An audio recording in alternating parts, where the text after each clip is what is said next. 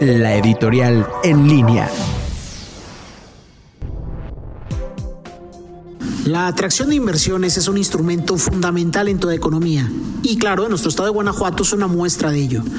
Quienes tenemos ya algunos años podemos recordar un Guanajuato con industrias muy tradicionales, como el cuero calzado en León, la textil en Moroleón e, e, e Irapuato, el turismo en Guanajuato capital y San Miguel de Allende, y la agroindustria en algunos municipios del sur la llegada de una serie de inversiones a nuestro estado desembocaron en la instalación de grandes armadoras automotrices, empresas de software y de otros ramos que llegaron junto con sus principales proveedores.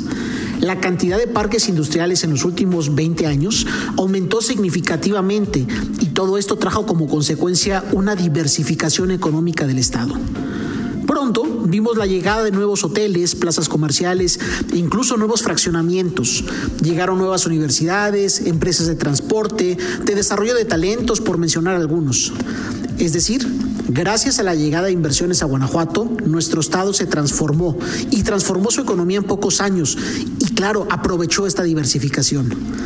Hasta hace pocos años, Guanajuato era una entidad que podía competir por cualquier inversión en el mundo. Hoy, lamentablemente, la situación ha cambiado. Desgraciadamente, las políticas económicas federales han mermado la confianza de los inversionistas al cancelar grandes proyectos y al no respetar acuerdos internacionales pactados con la iniciativa privada. Aunado a lo anterior, la cuestión de inseguridad ha generado un ambiente de incertidumbre y no se ve que esto pueda detenerse en el corto plazo. A diferencia de hace pocos años, hoy nuestro país ha dejado el puesto de honor de estar entre las 25 economías con recomendación para invertir, según el indicador de AT Kearney, lo que significa que van a dejar de llegar grandes inversiones, por lo que el ritmo de crecimiento que tenía la economía, particularmente guanajuatense, dejará su dinamismo.